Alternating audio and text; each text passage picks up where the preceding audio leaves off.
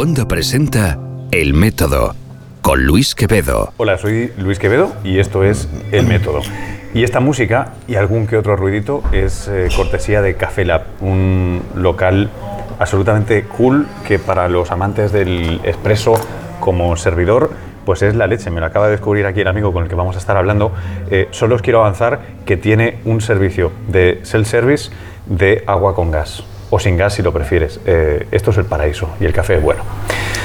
En fin, vamos a estar hablando ahora con, con un amigo y con un autor que está ahora, yo creo que podemos decir, ¿no? Estamos celebrando eh, la tercera edición. eh, la tercera edición. Bueno, ahora nos cuentas de qué. Eh, Dani, pr- preséntate, esto siempre Hola, lo hacemos así. hola, ¿Quién mucho- eres? ¿Quién soy? Soy un, soy un mono pensante como tú. Otro más. Da- No somos nada más que eso. Daniel Torregrosa. Eh, no, no, explícate, explícate porque habrá quien no te conozca y esto tiene Bueno, que, que explicarse. Pues Daniel Torregrosa es un enamorado de, de la divulgación científica desde que era un niño. Y siempre ha sido un lector empedernido hasta que hace nueve años dio el salto a la creación. Creé un blog, empecé a escribir en un blog y pues se hizo muy grande todo. Hasta y hay mucho que contar ahí en ese camino intermedio hasta llegar a la publicación hace unos meses de, de un libro, que es mi sueño siempre como gran lector de divulgación, como gran admirador de Asimov, de Sagan, de Gamow Ajá. y de todos los que han forjado mi, mi persona en el mundo de la divulgación científica. Eh, este, este libro es del mito al laboratorio. Exacto. Eh, de, de qué trata? Del mito al laboratorio. Pues es un libro que yo siempre he tenido la obsesión de, de no buscar una separación entre lo- las mal llamadas dos culturas, las de las ciencias Ok, y las letras. De soy de separar ciencias, a soy de alguien. letras. Soy de ciencias, yo soy de letras. Siempre me ha gustado un poco toda la cultura en general. O sea, tengo gustos muy variados, la divulgación es mi pasión, pero encontré ahí una, una unión muy interesante entre lo que es la mitología clásica y cómo ha influido en la terminología o en la, o en la ciencia en general.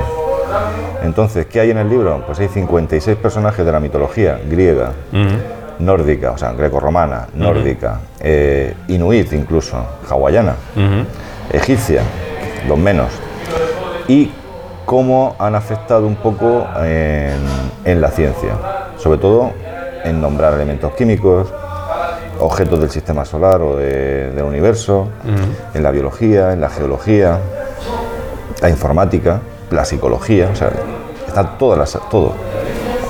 Es Y- curioso. Y adornado con arte, o sea, con, gra- con grabados de, de lo que son estos personajes mitológicos. O sea, una mezcla un poco, en poco más de 200 páginas, de lo que a mí siempre me ha gustado y bueno, ahí está. Una, una cosa que me planteo es, em, ayer, porque llevamos unas cuantas horas ya juntos, eh, hemos estado en un evento aquí en Murcia y llevamos horas de conversación, con lo cual es bueno siempre grabar cuando ya eh, te, has, te has- te has- te has- has calentado lo suficiente. Em, eh, me estás diciendo, ostras, tercera edición, que tercera edición para los libros en, el gremio de divulgación científica siempre es como, leche, eh, qué, qué bien, ¿no? ¿no? estamos hablando de, de, eh, más market paperbacks estos de novela rosa, etcétera. Eh, cuando hacemos libros que puedan caer, o que, como en este caso digan, al laboratorio, ¿no? o puedan tener alguna visos de que tiene que ver con ciencia, siempre eh, pensamos que van a ser menos atractivos directamente. Y eso creo que tiene que ver con esa, Sí. eh, esas dos culturas de las que tú hablabas. En este caso también me decías antes de que nos pusiéramos a grabar que de repente una de las cosas sorprendentes es que no necesariamente lo está leyendo gente por el lado de la No, divulgación científica. no. De hecho, la- me están llegando muchas...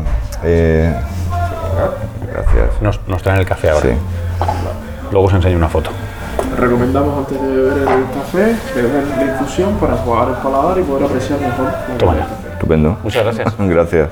Eh, no solo gente que viene por la divulgación. Para nada. Sí que es cierto que ha habido una, una bueno, una muy buena eh, acogida en el mundo de la divulgación científica. Hombre, cuando lo lanzaste, todo el gremio, todos los colegas que yo tengo, Sí, estaba pululando tengo- tengo portadas de este libro. Eso ya no tiene mérito ninguno. Twitter, por Instagram, El mérito es que, por- la- que tengo amigos por ahí. Eso es cierto, eso es ser, Pero señal luego, de ser buena luego, gente. eh, también, también en parte lo esperaba. Luego, pues se, ha, se ha difundido por canales que no son los que la- estamos acostumbrados un poco en el mundo de la divulgación. Por ejemplo, la Asociación de Profesores de Latín y Griego de la, de la región de Murcia, por ejemplo, te escriben, te dicen que, que han descubierto este libro, te llaman profesores de instituto de griego, diciendo que, que vente a mi instituto a dar una charla. Ayer estuve, antes de ayer estuve en uno. Claro, porque de repente esto invierte una lógica tradicional que es, esto no es la mitología griega para aprender la lengua tal cual, sino es, mira, este café que te tomas, aquel dispositivo que usas, el satélite que te da la señal de tal cual, ¿sabes que tiene que ver con griego? O sea, es, es un, es un gancho es muy interesante. Luego un día estaba con mis hijos en un- tomando un café y empezaba a recibir menciones en Twitter. que. Dice, oye, ¿te estás escuchando Radio Nacional? Digo, no, está Luis Alberto de Cuenca hablando de tu libro. Ah, sí.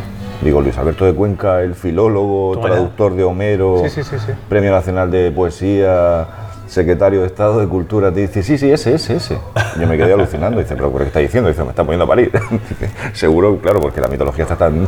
Digo, alguien como él, no, no. Eh, Luis Alberto de Cuenca, pues en Radio Nacional, un programa de la tarde, Sí. Ciudadano García, pues empezó a, a- una sección que tiene, que él de crítica literaria, Sí. pues a hablar del libro diciendo que le había parecido muy interesante ese, eh, esa espita ángulo, abierta, sí, exacto, el ángulo. Abrir esa espita, decir, oye, la mitología es muy bonita, la mitología es una maravilla, pero hay alguien que ha cogido mm, 56 personajes mitológicos y le ha dado, la- el, como- tú bien dices, el ángulo Mm. y la mirada de la ciencia.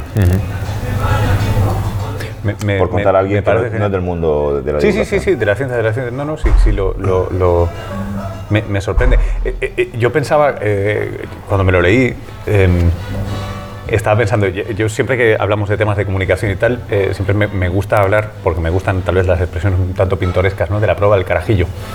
Eh, para mí la prueba del carajillo, eh, un poco haciendo eco de, la prueba del algodón, famosa aquella del ten con bioalcohol, es que eh, cuando tú produces una historia, una narración, un producto de comunicación que tiene gancho, pero tiene un cierto tipo de gancho, un gancho que no es necesariamente pomposo,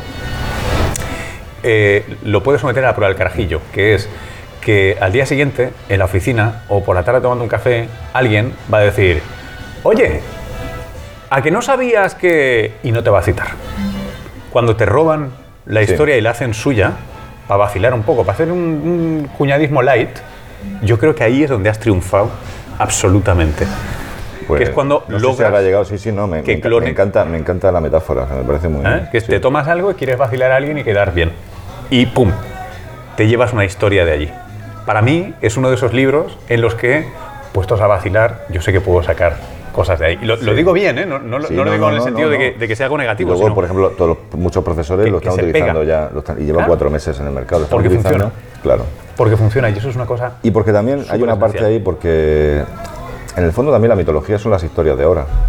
O sea, yo me he dado cuenta de que el viaje del héroe, Mm. todos los viajes heroicos, toda la intriga, la, la, Bueno, las, las estructuras narrativas que tenemos son, Son pocas. son cuatro o seis si eres muy... Efectivamente. muy ahora que tenemos son los cómics. Los cómics de ahora son lo- los mitos de Ya, grecorromanos. O sea, la mitología de ahora es la mitología de los Vengadores. claro. Sí, sí, sí, sí. sí. Es así. Hombre, yo cuando... eh, esto, esto me hace gracia que lo diga. Yo, yo cuando doy clases de comunicación y tal, siempre hay una parte que me encanta, que es... eh, ¿Tú leíste a Vonnegut? A Carl No. Vonnegut. Ah, sí, sí, Kurt Kurt Vonnegut. Sí, claro que Pues, sí. eh, eh, Matadero 5, por ejemplo. y- Sí, sí, sí, sí, Sí. Matadero 5, que es espectacular. Espectacular. Espectacular. Además, eh, Matadero 5, además de ser un libro espectacular, está escrito, o sea, literariamente a mí me parece súper interesante, me gusta, me recuerda al, al jazz, tiene, tiene una, un- una síncopa, no sé qué tal está traducido al, al español y si se Sí. consigue bien, pero es, pero es maravilloso. Em, eh, Vonnegut, además de ser un escritor y un tipo con un sentido del humor espectacular, era un profesor eh, magnífico. Y él contaba con gráficos en la pizarra eh, eh, lo que llamaba la- el perfil de las historias, the shape of stories. ¿no? Entonces hacía un plot, ¿no? X, Y, y te decía qué es lo que pasaba. Y entonces en la Y tienes el bienestar, la felicidad, y en la X el tiempo. Entonces tú ves cómo fluctúa la felicidad del personaje y así describes los cuatro tipos básicos de historias, ¿no? Desde el Antiguo y Nuevo Testamento hasta Todo la ahí. Cenicienta, y todo, todo está ahí. Y, y realmente cuando le das un, un- un par de vueltas te das cuenta de que las ideas y los iconos los sacamos del acervo cultural, que son la mitología, ta, ta, ta, ta, ta, y luego les damos forma con cuatro o cinco maneras de ordenarlo. A partir de ahí, todos son eh, iteraciones. Nos ¿no? encanta escuchar historias. Hay, ¿Eh? hay un área cerebral que es la 55B que se estimula cuando te están contando una historia. O sea, se ha estudiado Ajá. totalmente con, con todas las técnicas que hay ahora de, de imagen del De imagen, cerebro. sí, fMRI y todo eso. que uno está escuchando una historia y es buena y eso empieza a, Ah. a lanzar fuegos artificiales. La 55B. Para más direcciones. ¿no? Exacto. Oye, eh, ¿por qué te pusiste a hacer esto? Pues comenzó en el blog, comenzó un poco, fue en 2011, ¿eh? o sea, la primera entrada del blog. 2011. Sí. Est- el- el- Estamos grabando esto en 2019, Exacto. ¿eh? Que en quede el blog, claro. sí, bueno, el libro evidentemente está todo con otra perspectiva, ampliado, revisado. No están todas las entradas que fue una sección del blog Sí. y pues hay un libro de Isaac Asimov sobre mitología también con algo de ciencia, poco conocido, creo que no está ni siquiera traducido al español. No lo... Está en la, está la bibliografía del libro, Ok. de, en forma de hilo conductor, y, y buscando me, me pareció interesante y, y dije, ¿habrá más? Entonces, a partir de ahí fue una labor de muchos años de estar investigando personajes mitológicos y luego, pues, todas las referencias que le pudiera yo atribuir a ese mito. O sea, es un- ha sido un trabajo, no digo de investigación, porque ha sido más de documentación, pero ha sido muy lento y luego muy actualizado, porque hemos visto que sondas de la NASA, la Juno, por ejemplo, todo Sí. eso ha sido. Y, y en los últimos años han aparecido muchas más, eh, eh, pues eso, mucho, Sí, instancias de, de uso de mucho más instancias de uso, muchos más nombres. O sea, ha sido- y, y siguen. O sea, seguramente el libro, bueno, tiene pocos meses, pero se podría incluso ir engordando un poco. Ir actualizando, ¿no? Ir, Sí. ir- ir ampliando. Se me ocurrió de casualidad, Luis. No hay un tipo de. No, no hubo una inspiración divina de ningún tipo, nunca mejor dicho, con los dioses y se me, me pareció interesante profundizar ahí. Empecé con Ah. Prometeo, la primera entrada en el blog fue Prometeo, que Sí, es, sí, la primera, sí. es la primera del libro también. Y a partir de ahí, pues, explorando muchas mitologías y muchas disciplinas de la ciencia. Mm. No limitándome solamente a lo fácil que podría haber sido la química, que hay Ya. 18 elementos químicos Sí. con nombre Y la de inspiración te lo mitológica. sabes bien, estás muy familiarizado con ellos, Sí, tiras millas sí, y, sí. y Bueno, aquí la- no pasa nada. exacto. Pero tienes un oscuro pasado relacionado con la química. No, no, eh, bueno, soy químico, evidentemente. si vas por ahí. Em, Y, déjame bio- que te- y bioquímico también. Y bioquímico Sí, también. Eh, eh, déjame que rasque ahí un, un momento. No es que me quiera poner serio, pero sí que hay un concepto que, que- que me parece interesante, que es, eh, tú dices, te- en un momento dado a- abres un blog y te pones a escribir. Sí. Y hace mm, unos cuantos años. de Nueve años, cumplió ayer. No- ayer. Ayer 5 de abril, sí. Ostras. Y yo estaba aquí y no. Bueno, estamos juntos, Bueno, ahora celebramos un juntos, café, sí. Ahí está. Eh, te, abres, te abres un blog y empiezas a escribir. Eh, unos cuantos años después eh, publicas un libro, te va como un tiro, te va genial. Em, en, el, mundo de la divulgación, eh, ¿qué espacio crees que podemos ocupar? Me voy a incluir si puedo. O, podéis ocupar, o no sé muy bien cómo hacer el problema de la demarcación, ya sabes que no me gustan mucho, pero em, o sea, ¿necesitas estar como académico eh, practicando para hacer divulgación o necesitas ser profesional de la divulgación para hacer divulgación? No. O, eh, porque hay un montón de problemas de demarcación un tanto artificiales que tienen que ver Sí, con sí, sí, no me pises, entre superhéroes no nos pisamos la capa. Sí. Eh, ¿Quién, quién divulga? Sí, cuéntame. El, el eterno debate. Cuéntame, porque tú diriges el ciclo Claro. aquí en la, en la Sí, Biblioteca sí, sí, sí, Regional de Murcia. Eh, eh, has estado muy involucrado en Naucas, o sea, ¿por qué lo haces y cómo defiendes esta parte? ¿O la explicas mejor? Hay que hacerlo bien y que te apasione. Esa es mi, mi opinión. Hablando del- del mundo de amateur. Y luego están los profesionales. Primero, Lo tienen que hacer bien porque es su trabajo. Y luego está el mundo amateur. Yo soy amateur, yo, esto es un hobby. ¿Y, y dónde está la demarcación? En hacerlo bien y que te apasione. Todo suma, ¿eh? Yo creo que todo suma, incluso el que no lo hace bien. Suma. Y luego está el profesional. O sea, yo creo que siempre hay que separarlo. O sea, el profesional de la comunicación, del periodismo. Es, ese lo hace por su trabajo y, y hay que respetarlo. Pero luego está el mundo este que parece que eh, nosotros nos metemos en otros. no, yo no me meto en otro terreno, yo lo hago. Lo hago y muchas veces, la mayoría de las veces sin retribución económica. La gran mayoría. porque lo hago porque me apasiona, yo lo siento, es que me- es mi pasión. O sea, yo lo hago y es que es lo que me gusta, es una pasión y uno no puede, cuando es una pasión y te entretiene y es tu hobby, pues eh, hay gente que su hobby es jugar al golf, juega partidos de golf y mete bolas en un, en un hoyo y se queda dentro del campo de golf. Pero hay un, un hobby que trasciende con las redes sociales, se viraliza, se extiende y llega a otra gente. Que es curioso el tema también. Am- que tú sabes mucho de esto también. A, mí me. A mí me. Prefiero el amateur que el hobby. ¿Sí? Eh, sí, porque Sí, eh, el, el amateur habla de la pasión, el amor, eh, la dedicación, eh, lo que tienes ahí. Eh, tengo que contar yo una de mitología pequeña, a ver si puedo contarle al maestro una de mitología. Bueno, de mitología, te vas a reír, esto es una chorrada. Em, pero tiene que ver con otra cosa. A mí, eh, pues de vez en cuando me preguntan por qué hago lo que hago. ¿no? Un poco lo que te estaba disparando a ti, la pregunta. Eh, y cuando me lo puedo permitir hacer un poco de cachondeo, siempre digo de, ¿tú te acuerdas de los diálogos de Platón? ¿Te acuerdas del banquete o del amor? En Del banquete del amor ponen palabras de su maestro Sócrates el siguiente argumento, ¿no? La discusión es la naturaleza del amor, que si es un dios, que si no lo es, etc. Y Sócrates, siempre claro, goleada, es el Messi de los filósofos clásicos, ¿no? Siempre gana a todo el mundo y persuade a todo el mundo. Eh, lo que dice es que el amor es un daimon, ¿no? Sí, un demonio. demonio. Es decir, un ser semidivino que lo que hace es puede ir hacia el Olimpo, donde están los dioses, y puede bajar comunicaciones a los hombres y viceversa. Esa es la naturaleza del amor. Em, y digo esto porque siempre me recuerda que yo siempre dije que yo no tuve tolerancia a resultados negativos para completar con éxito un PhD. Me encantan los científicos, comparto mi vida con una científica, eh, me gusta tanto, pero yo no podría ser científico nunca. Eh, de hecho, les tengo tanto amor como a la gente que quiere aprender de eso, pero no quiere ser científico. Y me encuentro en medio, haciendo ese viaje por amor, porque cuando uno ama algo, le pasan dos cosas. Quiere más, más, más, más, más, más, más, y se lo quiere contar a todo el mundo. Lo decía Carl Sagan también con la ciencia. ¿Ah? Pues Cuando ese uno está enamorado tiene que salir a contarlo. se lo cuentas al mundo. Sí. Por eso me gusta que hayas empezado por llamarlo amateur.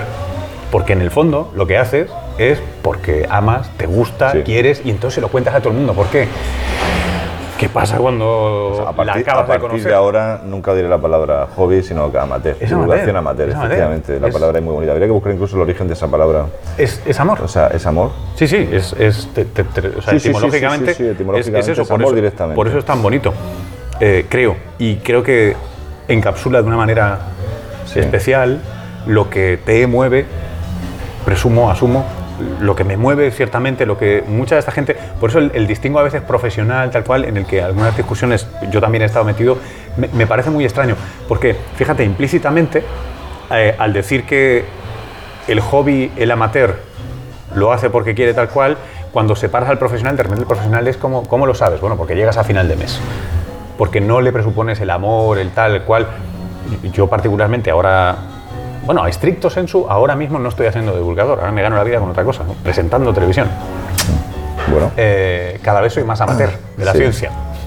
Estoy ahí en la interficie, pero creo que es una cosa fundamental y que compartimos toda la gente que estamos aquí. O dicho de otra manera, creo que la gente que lo comparte de verdad es a la que mejor le van las cosas. Si lo puedo- no sé si esto es verdad Sí, o sí, es sí. populismo. no. Puede ser verdad, sí. No, no lo había pensado. Pero me ha gustado mucho tu, tu definición. Me, me ha encantado. Pues es que Platón, Porque- Platón lo dejó sí, todo. Sí, sí, Los clásicos. Em, ¿Estás preparando otro? Pues me gustaría. Sí. Sí. Eh, esto es ya el Al que, ha, el que comido, el que ha probado la carne, como los tiburones, el, el mito. El que ha probado ya la carne humana tiene que comer carne humana. Aunque no es verdad, pero bueno. Pero sí, eh, yo creo que este verano empezaré a. Tengo cosas en la cabeza, tardaré años también, será una cuestión de años, porque es precisamente lo que lo disfruto escribiendo. Luego lo, lo otro ya, la publicación sí que es verdad que es algo que tengo que decirlo, que me puse muy contento. O sea, para mí ya, que tengo casi 50 años, verme con un libro en una librería, pues es un sueño. O sea, yo ya tengo una vida profesional súper estable, familiar, o sea, estoy en el mejor momento y verlo ahí pues me parece el sueño de adole- de adolescente. El segundo libro seguramente lo disfrutaré mucho escribiéndolo y también lo disfrutaré cuando se publique, pero claro, es como este no, no creo que se repita la experiencia de, pues eso, el amor correspondido. Claro. Esto Para- ha sido un amor correspondido. Para alguien a quien le gustan los libros, a quien le ha dedicado tanto tiempo y que cumple esta, este sueño, fantasía, em, ¿qué opinas de la siguiente expresión? Luego te diré quién me, la, quién me la contó. España es un país que se alfabetizó con la televisión. Yo estoy de acuerdo. Yo estoy de acuerdo, sí. Yo recuerdo una televisión muy interesante. La televisión pública de, nuestra- de mi generación era incluso, bueno, porque no había acceso a otro tipo de medio, era muy difícil. Yo vivía en un pueblo y no había biblioteca, en mi colegio no había libros. Los libros estaban en casa y luego a través de muchos programas de televisión culturales, yo veía la clave, por ejemplo, Ya. con 12 años, con 13 o con 14, porque sería en mi casa y no había otra cosa. Entonces, eh, luego llegaba, sí que llegaba cultura, pues periódicos que se compraban, suplementos de periódicos, que es una fuente cultural importante, y poco a poco los libros. Yo creo que empecé a tener, me compré yo mi primer libro con 12 o 13 años, que recuerdo que fue el Rimas y Leyendas de Becker. Alguno más habría del colegio, quiero decir, en mi casa había libros, y ahora acumulo casi 4.000 libros en mi casa. Luis. Y mucho De papel, ¿eh? En no, papel, vale, bueno, vale, vale. no, en formato electrónico ni te cuento. Y mucho le debo yo a la televisión, ¿eh? En aquella época, lo digo en serio, ¿eh? Y, y es una pregunta que no teníamos ni no habíamos hablado de esto. No, no. Yo recuerdo la televisión como un elemento cultural, eh, evidentemente también eh, la escuela, ¿no? Lo- lo- No, no, te entiendo. Te la, entiendo. la familia, o sea, yo tenía siempre he tenido hermanos mayores también Sí. que me han influido mucho. Ajá. Pero sí es cierto, yo, yo, lo- yo creo que sí, no sé quién te lo habrá dicho, pero creo que va- es bastante acertado. Em, ¿Tú crees que esto es algo que se sostiene hoy día? Yo creo que no, porque ahora está Internet. Quizás la alfabetización viene más de, otro- de otros medios. Creo que la televisión ya no se ve como la veíamos nosotros, que no podías elegirla. Era lo que, lo que había. Ahora la gente, yo mismo, pues eliges un poco lo que quieres ver. Ya nadie pasea normalmente por el... a ver qué están poniendo. Aunque, y si lo haces enseguida duras poco. Ya. Y, y- Actualmente yo diría que no. y- y pero a lo ¿crees mejor me equivoco. cre- ¿Crees que hemos perdido algo con ello o, o- o- no, porque hemos ganado otro- otros medios de... No, hay otro, hay otro modelo, no lo sé. Yo es que siempre me planteo, eh, como ahora ya me empiezo a ver en otra generación, porque veo a los chavales y que ya empiezan a tener un- una predominancia cultural que a mí me hace necesariamente viejuno, em, siempre me planteo lo siguiente. Em, para todas las cosas malas que se dicen de la televisión, tiene una cosa muy buena, que es que proporciona a una gran masa de gente Sí. una plaza pública virtual, la, la plaza mayor. La tele solo, tienes, solo conserva esa virtud, porque ya no puede educarte, ¿no? Como, como ahora tienes internet, tienes muchos libros, Sí, tienes muchas sí, cosas. sí, sí, sí. Pero hay una función que me parece espectacular y que de tanto denostar, de tanto quejarnos de Telecinco Mediaset, de la podemos perder por el camino, que es ese lugar de encuentro que permite una realidad compartida sobre la que podemos discutir. Es una democracia, la ve cualquier tipo de persona. Para mí es esencial Bueno, yo lo dije ayer en la... como elemento democrático. ¿sí? No lo has dicho, pero tú has estado aquí en Murcia en un ciclo que, que coordino yo que es ciencia y te Sí. dije que tú especialmente te, valo- te valoro especialmente por conseguir introducir la ciencia en una cadena... La tele nocturnamente. sí. Exacto. Una cadena que no, no está acostumbrada a eso. Ya. Y cuando te digo de la, de la educación en la televisión, no me estoy refiriendo a cuando yo tenía tampoco 15 años, también estoy hablando de hace 10 años con 314, que tú estabas allí. Sí, 314. que yo 314 recuerdo, ya, ya introducido y convencido en el mundo de la educación, Eh. verlo eh, compulsivamente ese programa. Sí. Y luego las recomendaciones, por ejemplo, que hacías de libros, Sí. a muchos no conocía, pues era algo también que me que, iba directamente por de ello. pelis y tal. Y de Allí, pelis y ¿sabes quién, quién tuvo un, un papel fundamental y, y capital?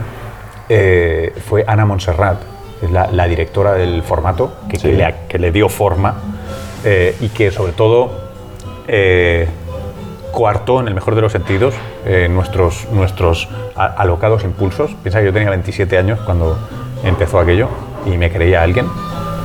Sí. y eso es muy peligroso. Eh, y le, le dio forma a, a aquel formato e hizo una, creo que una maravilla. Y de hecho yo estuve un año.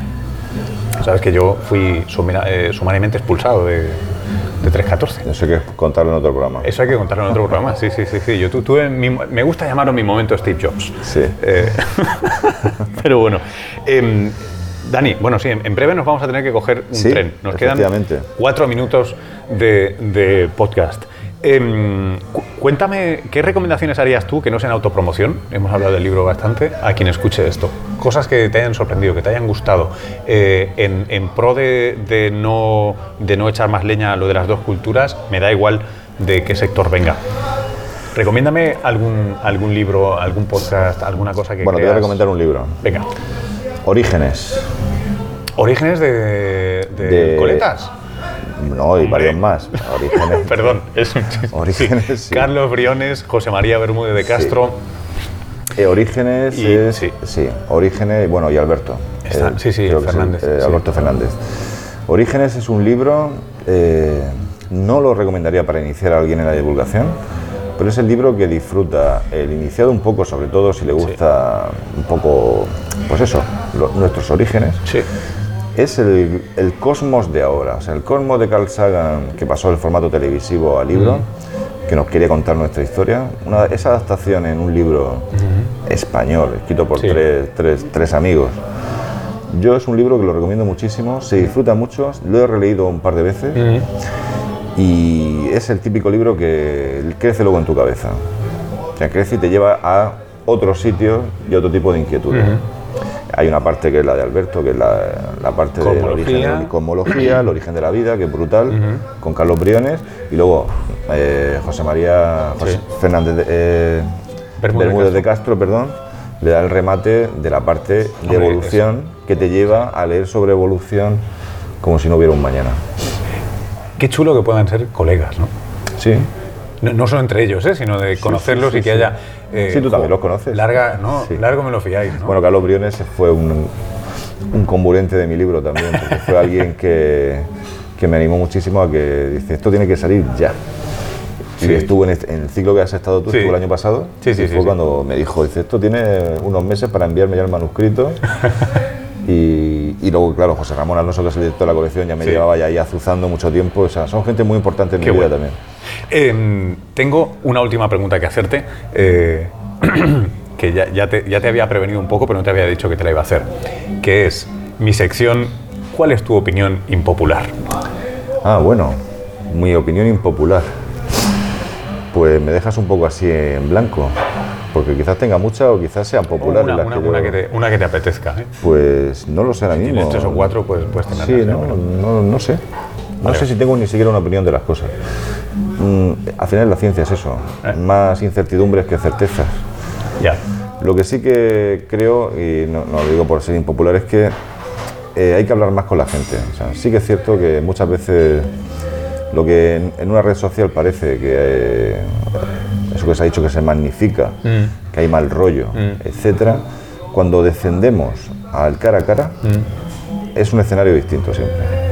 Sea, esa gente, por ejemplo, que te, que te habla mal en un sitio que no digo ya que amenacen Mm. y cosas así, son gente luego que, la gen- los Mm. son la gran masa normal, seguro que psicópata hay en todos lados. Sí, sí. Hay que bajar un poco a los sitios donde hay un cara a cara.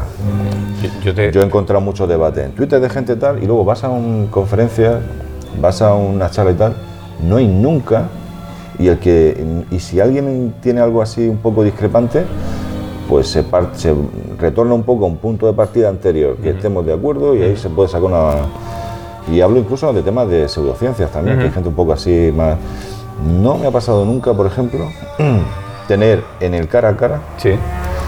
una situación desagradable Esa intensidad, ¿no? comparada con otras que te puedes encontrar o que nos encontramos mucho en redes sociales. Te- O sea, te- las mismas personas. Sí, sí, sí, sí. Te, te- te ofrezco una opinión impopular sobre esto. Eh, condición previa para entrar en redes sociales, como a la versión china, identificado. Totalmente de acuerdo. No puedes entrar anónimamente a redes sociales. Efectivamente, porque yo creo que la diferencia está ahí.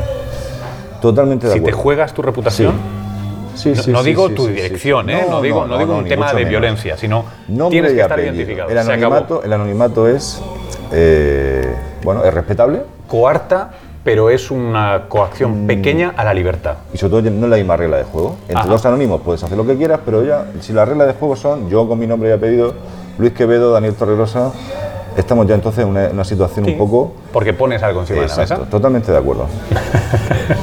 Dani, muchas gracias. Muchas gracias, por, a por la ti, invitación, gracias por el libro. tu trabajo, de verdad. Espero la cuarta edición Bueno, y la veremos. quinta antes de que llegue el siguiente libro y volveremos a charlar. Es- espero que charlemos antes de que haya más ediciones porque, porque ya he dicho, te lo vas a tomar con calma.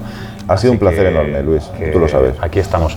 Y oye, si pasáis por Murcia, os juro por Dios que no nos invitan a esto y que no hay comisión, pero es espectacular este café. Eh, no sé, venidos por aquí y me lo contáis. Porque, ¿no? Tremendo. Qué descubrimiento. Gracias, Dani. Gracias a ti, Luis.